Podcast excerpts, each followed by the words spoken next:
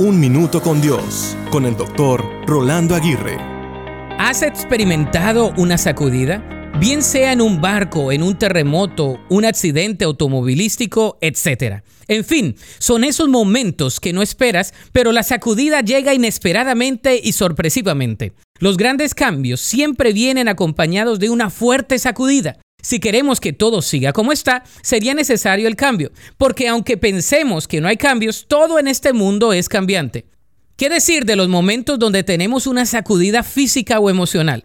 Es decir, una enfermedad inesperada o una situación emocional no deseada. Son esos momentos donde parece que todo se encuentra estable y de repente se sacude todo de una manera impresionante. Muchas veces esas sacudidas producen grietas, escombros y parece que todo se ha derribado o terminado. Sin embargo, no es el fin del mundo, puede ser el comienzo de uno nuevo.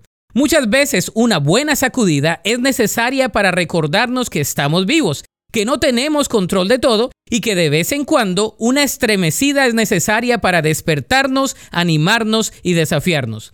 Como dijo Steve Jobs, cada día me miro en el espejo y me pregunto, si hoy fuese el último día de mi vida, ¿querría hacer lo que voy a hacer hoy? Si la respuesta es no, sé que necesito cambiar algo.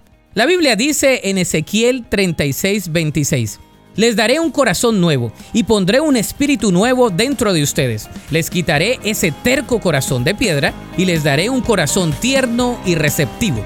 Para escuchar episodios anteriores, visita unminutocondios.org.